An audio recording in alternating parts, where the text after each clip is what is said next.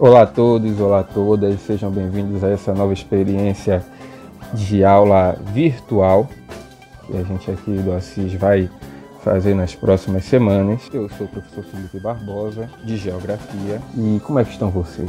Estão com saudades da escola? Espero que nesse período aí de, quase quatro meses já, né? Vocês estejam todos se cuidando, é, usando máscaras, é, sempre lavando as mãos, usando álcool álcool gel se precisar sair na rua, respeitando todos os protocolos de distanciamento social, para que todos vocês continuem com a saúde em dia.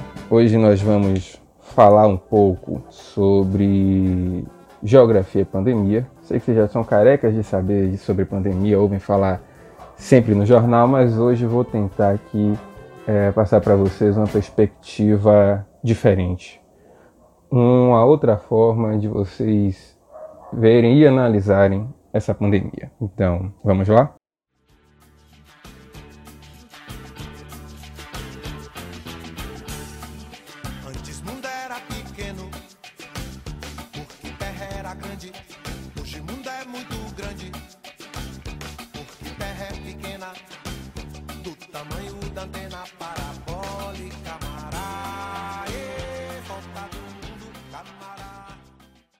Primeiro ponto para a gente discutir nessa aula é globalização. Vocês já ouviram falar muito de globalização na vida escola de vocês, ensino fundamental, primeiro ano, mas eu vou relembrar vocês em poucas palavras. Globalização nada mais é do que um fenômeno que contribuiu para a máxima integração dos países em mais diversos fatores. Então, desde o final do século XX, que foi o, digamos assim, o avanço final da globalização, política, economia e até cultura passaram a se interligar através das mais diversas redes. Com o que você pensar que possa interligar lugares e pessoas contribui para o avanço da globalização. Então, por lógica, se em poucas horas, graças ao avanço da velocidade dos transportes e ao avanço da tecnologia, você pode cruzar o mundo todo, logo a velocidade de propagação de um vírus ou de uma outra doença qualquer que o contágio seja fácil, como é o caso da Covid-19, será também muito rápido. Então vamos lá. Em dados reais, a Covid ou SARS-CoV-2, que é o vírus que dá o nome científico do coronavírus, ele foi descoberto em novembro de 2019 lá na China, na cidade de Wuhan, como todos vocês já estão carecas de saber. Mas vamos pensar aqui, o que era ou o que é a cidade de Wuhan? A cidade de Wuhan é uma megalópole, ela se formou na junção de três outras cidades e ela tem hoje o total de 10 milhões de habitantes, ou seja, três vezes mais habitantes que nossa querida Salvador. Wuhan é uma das grandes cidades da China, e isso quer dizer que, além da sua grande população, Wuhan é uma cidade com uma grande infraestrutura de transporte, é, com ferrovias que inter, se interligam a todo o país e também o continente asiático. É, tem conexões aeroportuárias diretas com quase todos os grandes países do mundo. E isso tudo porque é um polo científico e tecnológico e também um polo industrial. Lá em Wuhan você, por exemplo, tem um dos maiores complexos de fabricação de automóveis na China. Logo, isso faz com que a cidade seja uma das grandes importadoras de automóveis do mundo. Então, Wuhan representa, dentro da China e dentro desse contexto de globalização, um local que tem grandes conexões. Ou seja, o tráfego de pessoas dentro desta localidade é imenso. Por este motivo, a, a, o coronavírus conseguiu sair da cidade, mesmo com todo o esforço do governo chinês, como vocês sabem, fizeram lockdown, etc., mas ainda assim não foi o suficiente para poder conter o avanço da doença. E pouco mais de oito meses depois, 188 países do mundo eles foram atingidos, uns mais e outros menos. Mas por que isso acontece?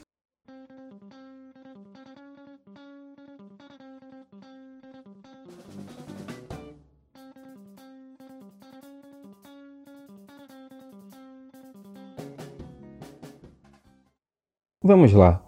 A evolução da Covid-19 nos lugares, elas não é uniforme. E ela vai variar de acordo com cada local, e isso depende da sua escala de análise. Aí você me pergunta, mas professor, como assim escala de análise? Vamos lá, é simples. Como a gente falou, a pandemia começou na China e como vocês já estão querendo saber, começou na China e se espalhou pelo mundo. Mas quando ela sai da China, ela já tem um comportamento diferente em outras cidades que não Wuhan. E assim você pode variar. Por exemplo, ela sai da China e tem um comportamento diferente na Mongólia, que é o país vizinho. Ou ela se espalha no continente asiático e pelo continente europeu e já tem um comportamento diferente no continente europeu. Ou seja, as diferenças de propagação da Covid-19 Veja, estou falando de propagação. Estou falando de como a doença se espalha através dos lugares. Isso é diferente em cada local, seja de continente, país, região, estado, município, bairro e até mesmo rua. Eu posso dizer que a depender da sua rua, como ela seja, e da rua do seu amigo ou do seu primo, o contágio vai ser diferente. Mas por que isso? Quais são esses fatores que podem fazer com que uma doença se espalhe diferente? Vejam só, são vários. Primeiro ponto, a gente pode falar é, de políticas públicas. Políticas públicas de combate ao coronavírus podem atender bem uma localidade e não atender bem outra. Um desses condicionantes é o comportamento de cada pessoa. E aí isso permite que a gente faça uma análise e trabalhe dentro de uma escala com um nível de detalhe muito grande. Por exemplo, eu posso citar a rua A. Imagine que você reside na rua A. E na rua A as pessoas estão tomando todos os cuidados possíveis diante da pandemia. Estão usando máscaras, mantendo o distanciamento social quando vão à rua, usando álcool gel, higienizando compras. E a gente tem a Rua B, que é uma rua próxima à sua, no mesmo bairro, mas onde as pessoas não estão cuidando, não estão se cuidando. E o que é que você tem na Rua B? Você pode ter pessoas é, usando máscara no queixo, sem lavar a mão, sem fazer a higienização, sem usar o álcool quando vai na rua, sem respeitar distanciamento social, fazendo paredão, fazendo aglomeração. Então eu posso dizer, dentro de uma análise, que se a rua B tiver um aumento de, de casos, pode ser por esses motivos, enquanto a rua A está tendo seus cuidados. Esse é um exemplo de fator humano. Um outro fator condicionante, se a gente relacionar com políticas públicas, a gente pode considerar que, um outro exemplo, que uma rua C seja uma rua com saneamento básico, é, sem esgoto a céu aberto e fornecimento regular e constante de água potável, o que permite as pessoas fazerem a sua higienização e lavar suas mãos constantemente, enquanto você tem uma rua D no mesmo bairro onde a situação é mais precária, onde falta água constantemente e aí as pessoas não conseguem lavar sua mão e manter a sua higiene básica. Uma rua que tem esgoto a céu aberto, essa rua D, e a gente sabe que o coronavírus se mantém vivo na rede de esgoto. Então, esses são exemplos de condicionantes que a gente pode falar em escalas com maior nível de detalhe. Ou seja, esse trabalho de verificar como a doença ela está se espalhando no espaço, ou seja, nos lugares, é um trabalho da geografia.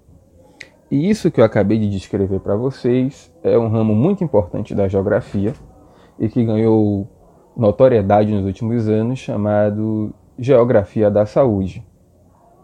Então, o trabalho da Geografia da Saúde nada mais é que identificar quais são esses condicionantes que você tem em cada local. Então, eu posso usar escalas de maior detalhe como foi o exemplo que eu dei de ruas e de bairros, e posso usar escalas e posso usar também escalas de menor detalhe para lidar com países. Por exemplo, posso falar aqui da Itália, que foi um país que esteve em evidência por muito tempo, devido a, a, a como a, Covid-19 se espalhou de forma violenta nesse país, é, assustando todo mundo. Posso falar também ainda nesse, no, mesmo, no mesmo nível de escala, falar da Nova Zelândia, ok, um arquipélago ali na Oceania, que conseguiu zerar os casos de Covid-19. Como a Nova Zelândia conseguiu zerar, é, fechando portos e aeroportos. Porque se você só chegar lá por ar ou por mar, se você fecha é, os portos e aeroportos você, e, e trata os casos que estão ali dentro do país, você consegue ter um combate efetivo à Covid-19. Outros países que tiveram poucos casos, por exemplo, Ilhas Maurício, que é uma ilhazinha no Oceano Índico, que não chegou a 30 casos, é, é uma situação similar à Nova Zelândia, só que, como eu, só que num lugar menor. Qual a situação de Ilhas Maurício? Mesma coisa, fechou portos e aeroportos, as pessoas não conseguiam chegar, o vírus não conseguia entrar, eles conseguiram tratar as pessoas que estavam dentro é, do país e você também teve, depois de certo tempo, você não teve mais casos de contágio. Monitorar, compreender o, o desenvolvimento e o avanço das doenças pelos lugares e, através disso, você documentar e tornar real através de mapas, isso é um trabalho da geografia. Se vocês estão aí vendo o jornal, vocês sabem que todo dia aparece um mapa é, do Brasil no jornal, nos jornais nacionais, mostrando onde estão os casos, onde estão avançando os casos. Se você vai ver o jornal, o BATV, lá ele vai mostrar você o, o mapa tanto da Bahia quanto o mapa daqui de Salvador com a espacialização do coronavírus. Então, isso é uma forma de você fazer geografia e de como a geografia contribui é, no combate do coronavírus.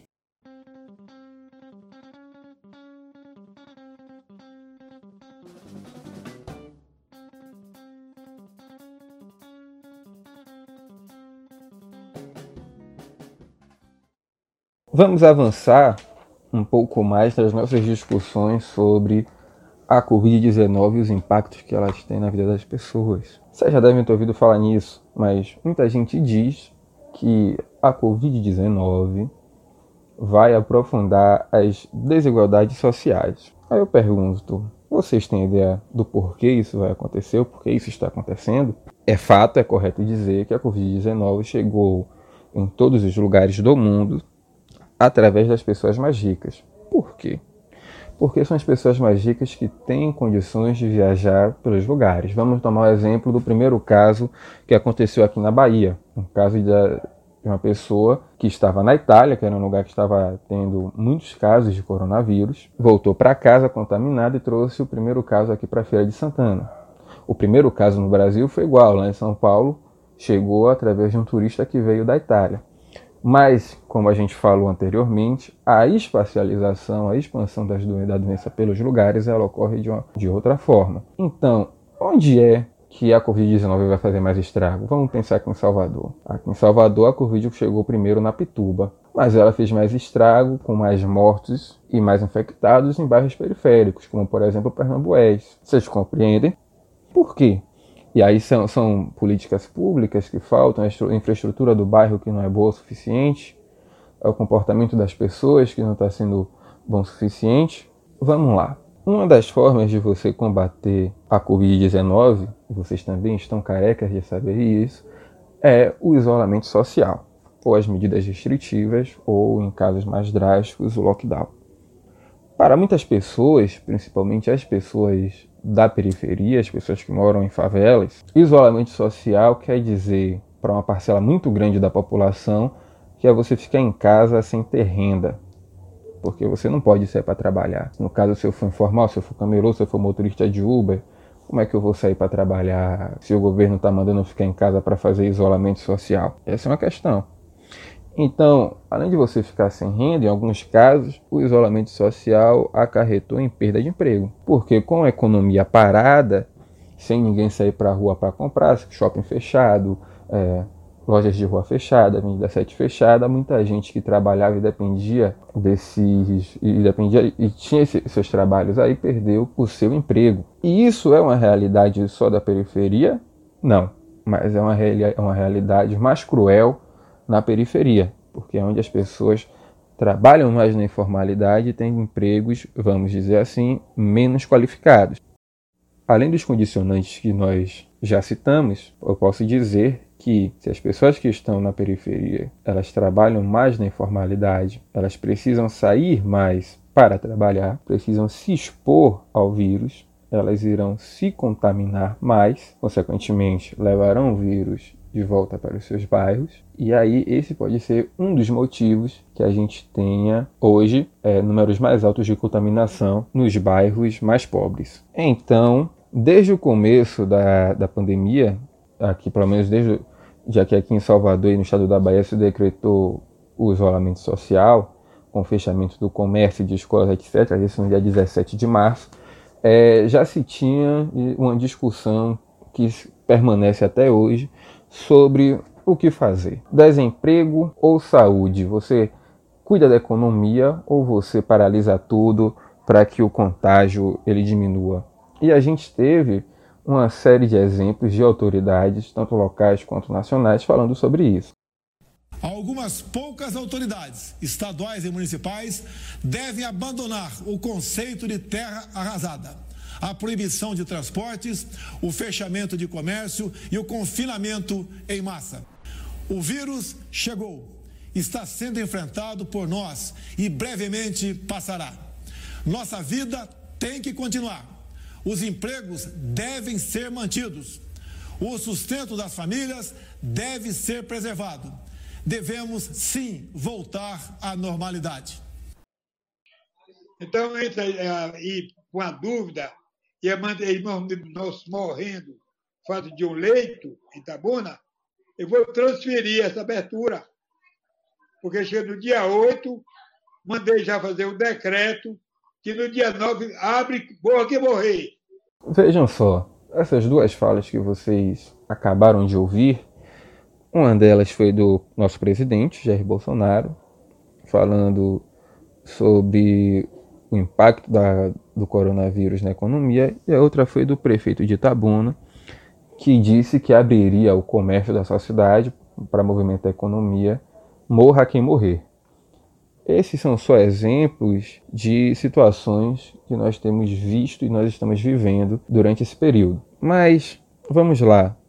Foi só o Brasil que voltou a abrir o comércio é, durante a pandemia, durante um, um, um momento de alta da pandemia? Não. Alguns outros países, não exatamente como o Brasil, mas por exemplo a Suécia teve um comportamento muito parecido com o do Brasil, porque esses países estão apostando, claro, é que vai ter uma recuperação da economia. Porque com a economia fechada, todos nós já estamos ouvindo falar disso aí, é esperado que nós tenhamos a pior crise econômica da história. Então, alguns países privilegiaram a economia à saúde ou tentaram fazer essa balança ficar equilibrada. Outras nações, vendo o aumento exponencial dos casos e do número de mortos, tomaram uma decisão contrária. Fizeram o famoso lockdown, que é você mantém abertos em funcionamento apenas os estabelecimentos essenciais e todos os outros comércios ou outras instituições são fechadas e pessoas que estiverem andando na rua são multadas. Esses países tiveram sucesso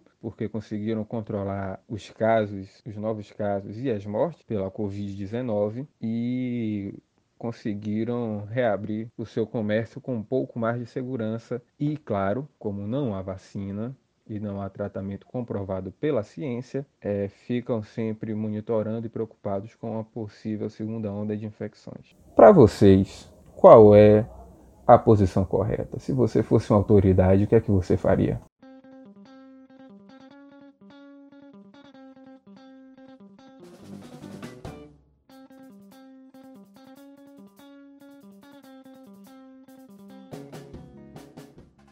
Outro ponto que é importante a gente analisar nessa situação atípica de pandemia, a gente já falou de globalização, já falou de, da dicotomia entre economia e saúde, agora eu quero falar com vocês sobre geopolítica. A gente sabe que o vírus surgiu na China. E olha só que curioso, quando a pandemia se alastrou e vários países estavam é, tendo essa subida de casos de forma exponencial, e foi aquela corrida atrás de respirador, de máscara, de álcool gel, quem era o único país que estava em condições e tinha para poder vender para os outros países? Sim, a China.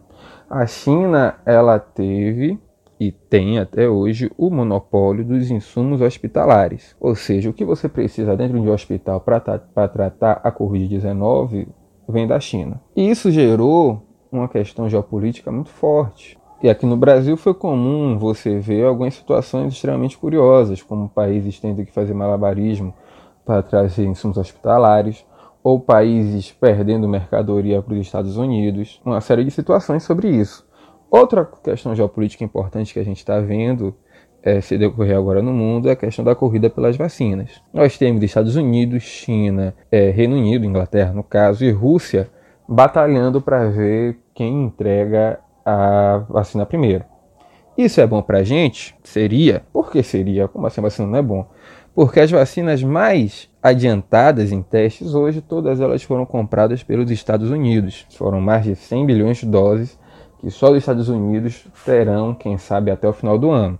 E o resto do mundo, resto do mundo que lute. É também uma questão geopolítica e aqui a gente vai discutir isso. E aí, vocês acham que isso é uma, uma atitude correta? farinha pouca, meu pirão primeiro. Enfim, mas a grande questão dessa desse podcast, a pergunta final que eu vou deixar para vocês aqui é essa.